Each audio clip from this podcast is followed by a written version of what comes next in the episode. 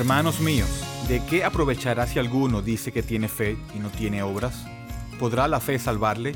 Y si un hermano o una hermana están desnudos y tienen necesidad del mantenimiento de cada día, y alguno de vosotros les dice, id en paz, calentaos y saciaos, pero no les dais las cosas que son necesarias para el cuerpo, ¿de qué aprovecha? Así también la fe, si no tiene obras, es muerta en sí misma. Pero alguno dirá, tú tienes fe, yo tengo obras. Muéstrame tu fe sin tus obras, y yo te mostraré mi fe por mis obras. Tú crees que Dios es uno, bien haces. También los demonios creen y tiemblan. Mas quieres saber, hombre vano, que la fe sin obras es muerta? ¿No fue justificado por las obras Abraham, nuestro padre, cuando ofreció a su hijo Isaac sobre el altar? ¿No ves que la fe actuó juntamente con sus obras y que la fe se perfeccionó por las obras? Y se cumplió la escritura que dice, Abraham creyó a Dios, le fue contado por justicia, y fue llamado amigo de Dios. Vosotros veis, pues, que el hombre es justificado por las obras, y no solamente por la fe. Asimismo también Raab la ramera no fue justificada por obras cuando recibió a los mensajeros y los envió por otro camino, porque como el cuerpo sin espíritu está muerto, así también la fe sin obras está muerta. Santiago 2, 14 al 26. Bienvenidos a una nueva edición de Bridge Radio Español. Les habla Eduardo Martorano y me pueden escribir a eduardo.bridgeminlaredo.org. La semana pasada vimos que la justificación es solo por fe. Vimos que Dios perdona al pecador de todos sus pecados. Cuando alguien pone su fe en Cristo, Dios perdona todos sus pecados y le atribuye la plena justicia de Jesucristo.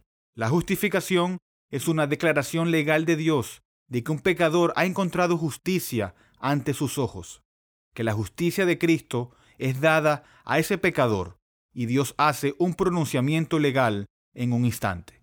Es algo glorioso, pero, como la escritura deja en claro, es muy fácil ser engañado.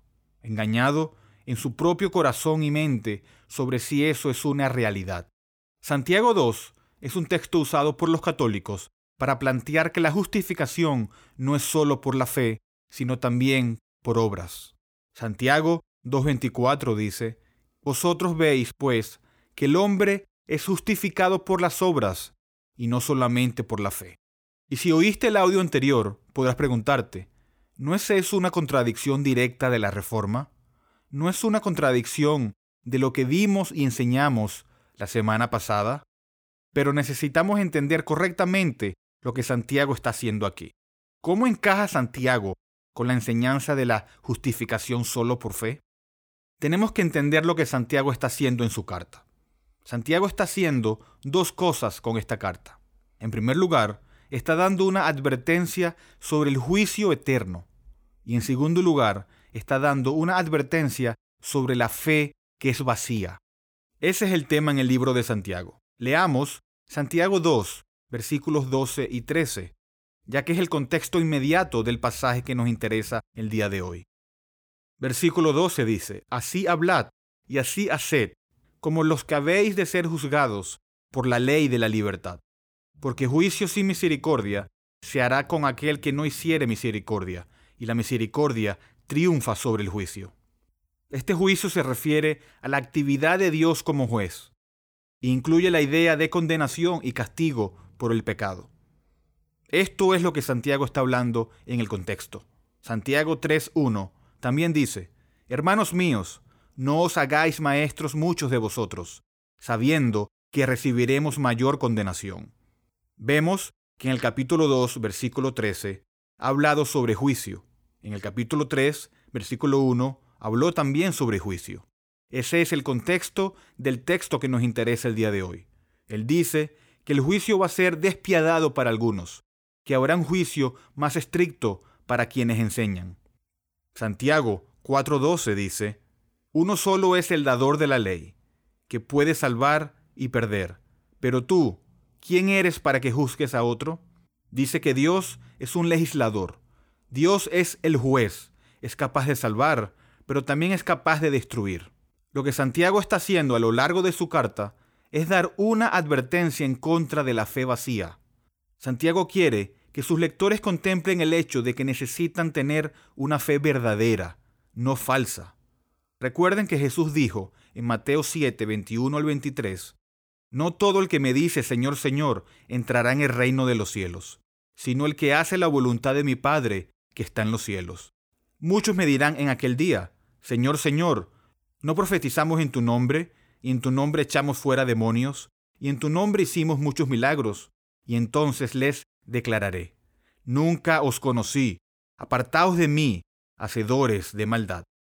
Muchas personas dicen que tienen fe, incluso llaman a Jesús Señor, y descubren que al final su fe era falsa. Y Santiago no está dispuesto a asumir supuestas conversiones de personas que solo afirman tener fe, pero que no manifiestan esa realidad en sus vidas. Esa es su preocupación.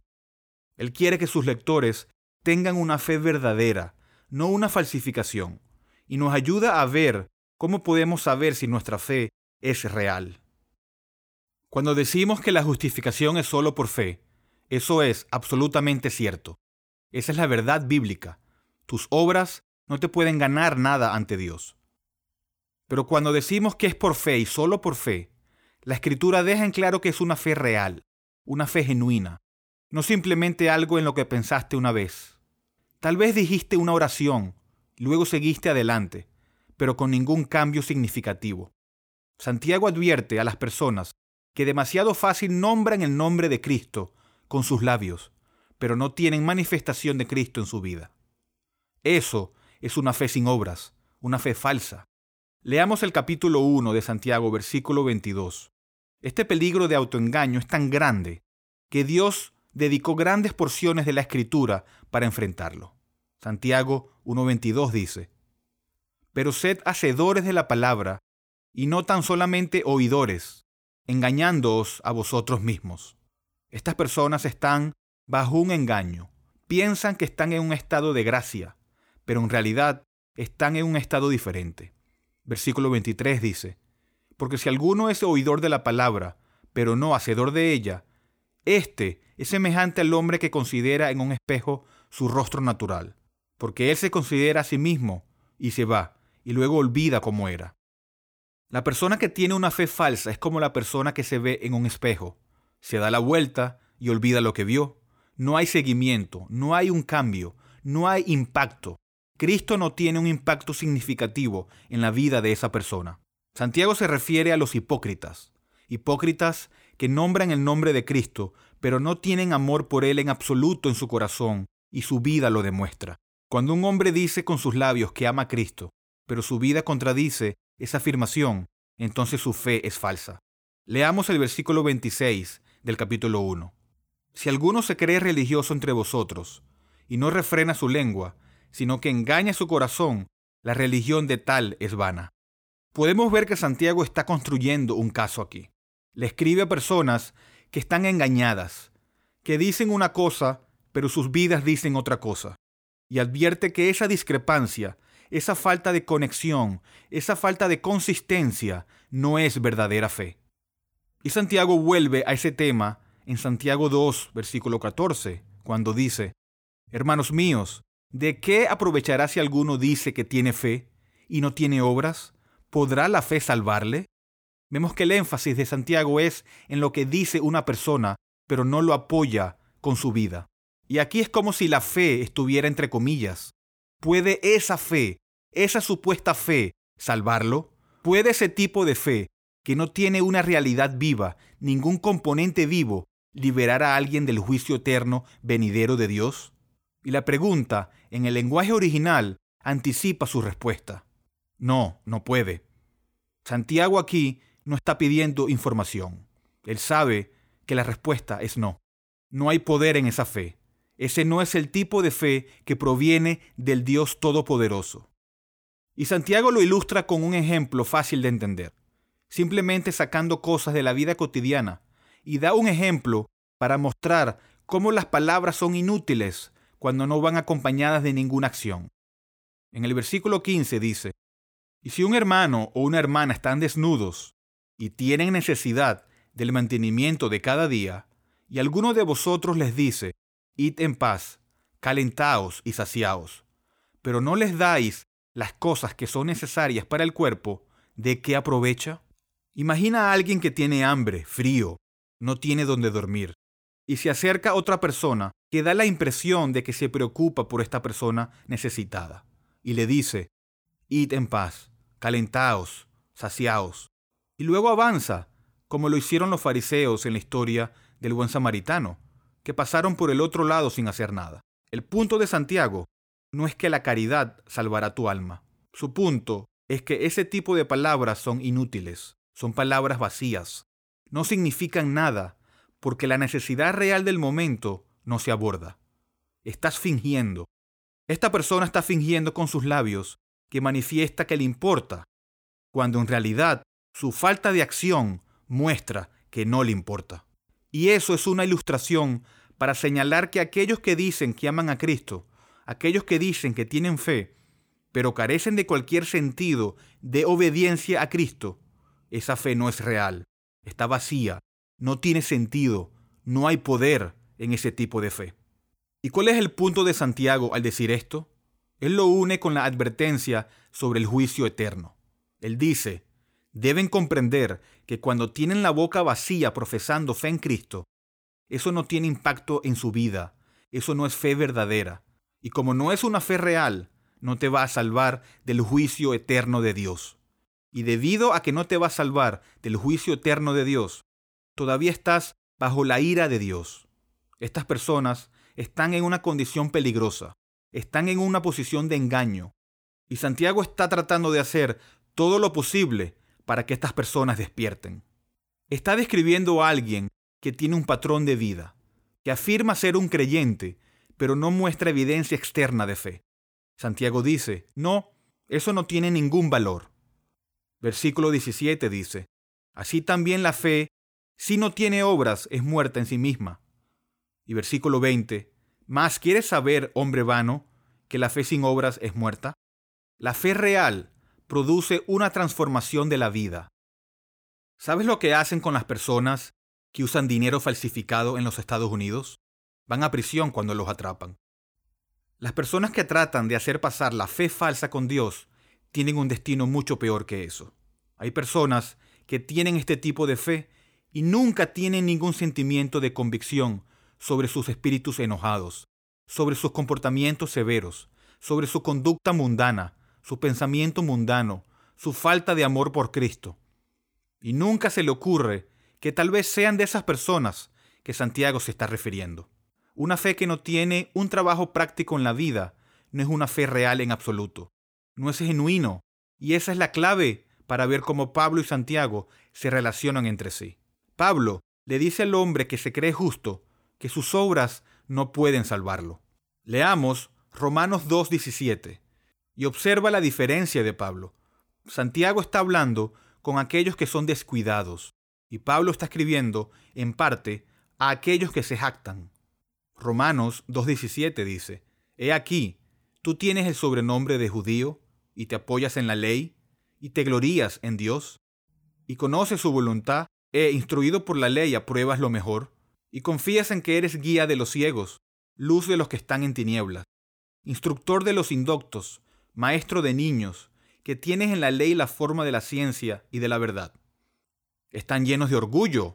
Y ahora Pablo les dice en el versículo 21, Tú, pues, que enseñas a otros, ¿no te enseñas a ti mismo? Tú que predicas que no se ha de hurtar, ¿hurtas? Versículo 23, Tú que te jactas de la ley, con infracción de la ley, deshonras a Dios. Pablo se dirige a aquellos que se jactan de su justicia, a los judíos en particular en este pasaje. Ellos dicen, soy judío, tengo la ley y la observo. Todo está bien con mi alma en base a lo que hago. Pero Pablo dice, ¿no entiendes que tus obras no pueden salvarte? Así que Pablo pasa por esta larga exposición del Antiguo Testamento en el capítulo 3, diciéndoles que no hay justos, no hay quien entienda, ni siquiera uno, para aplastar el orgullo y que abandonen su confianza en sus obras.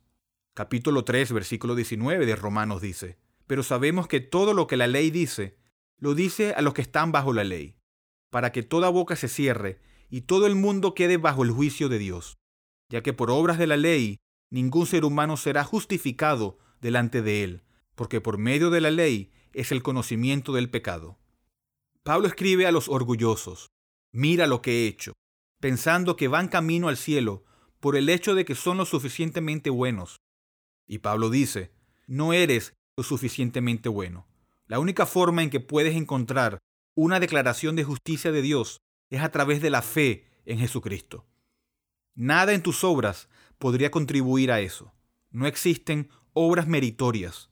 No hay tal cosa como una superabundancia de méritos que los santos guarden, como el catolicismo enseña tan tontamente.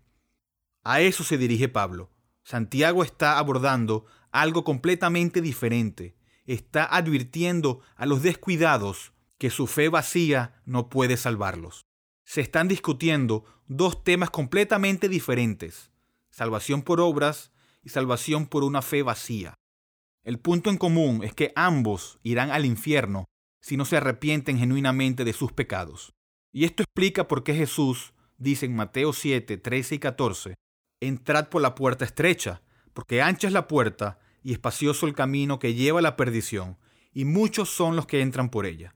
Porque estrecha es la puerta y angosto el camino que lleva a la vida, y pocos son los que la hallan.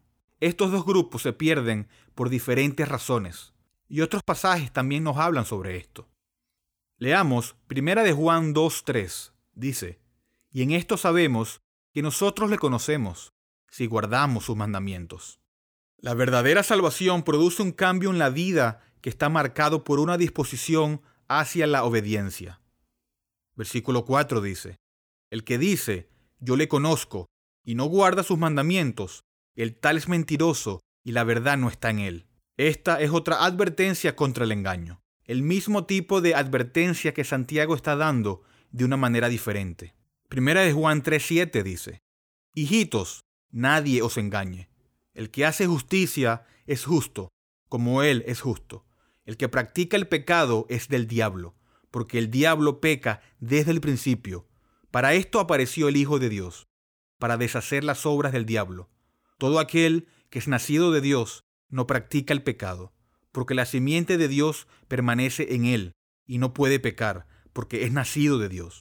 En esto se manifiestan los hijos de Dios y los hijos del diablo. Todo aquel que no hace justicia y que no ama a su hermano, no es de Dios. Leamos ahora Efesios 2, del 8 al 10. Dice, porque por gracia sois salvos, por medio de la fe, y esto no de vosotros, pues, es don de Dios. La fe es un regalo. No hice nada para ganar mi salvación. Dios no me debe nada. Estoy en el extremo receptor de la misericordia y gracia divina, inmerecida y completa. Y es por eso por lo que soy salvo. Pero el propósito de esa gracia es más que simplemente alterar tu destino eterno. El propósito de la gracia es más amplio que eso, es más profundo que eso. La gracia transforma al creyente de una manera que cambia su vida. Versículo 10 dice, no por obras, para que nadie se gloríe, porque somos hechura suya, creados en Cristo Jesús para buenas obras, las cuales Dios preparó de antemano para que anduviésemos en ellas. La salvación, la justificación, produce buenas obras. La fe genuina obra porque de esa manera Dios lo preparó de antemano. El regalo de la fe es un paquete que incluye obras que manifiestan la realidad de esa fe. En su libro Estamos juntos, Arcis Sproul dice, si la fe que profesamos es una fe desnuda, sin evidencia de obras, no es fe salvadora. Es como dice Santiago, una fe muerta, no una fe viva. Una fe viva muestra su vida por obediencia. Tales obras de obediencia no contribuyen en nada a nuestra justificación. Pero si las obras no están presentes, esa ausencia es una prueba positiva de que la justificación no ha ocurrido. La justificación conduce a una vida de obediencia. No obtienes justificación al obedecer, pero cuando has sido justificado por la fe, hay una marcada forma de vida que fluye de ella. Santiago dice que cuando esa forma de vida está ausente, debes volver a una pregunta anterior. ¿He sido salvo en primer lugar? ¿Es mi fe real, genuina? Hasta aquí esta edición de Bridge Radio Español. En el siguiente audio tendremos la Biblia y la fe, parte 2. Bridge es una librería cristiana reformada sin fines de lucro Ministerio de Enseñanza y Cafetería. Estamos dedicados a discipular y equipar a los cristianos para la obra del ministerio y la edificación del cuerpo de Cristo. Hacemos esto al proporcionar recursos a precios módicos, tales como Biblias nuevas y usadas y libros cristianos centrados en el Evangelio y materiales de estudio en inglés y español. Por favor, considera apoyar a Bridge Ministries a través de una donación única o mensual, ya que esto nos permite continuar nuestro alcance local e internacional a través de nuestros estudios bíblicos, conferencias y Radio Bridge. Puede donar y encontrar más información sobre nosotros visitando nuestro sitio web en bridgeminlaredo.org y pueden escribirme a eduardo.bridgeminlaredo.org. ¿Cuál es tu único consuelo tanto en la vida como en la muerte? Que yo, con cuerpo y alma, tanto en la vida como en la muerte, no me pertenezco a mí mismo, sino a mi fiel Salvador, Jesucristo. Gracias por escuchar.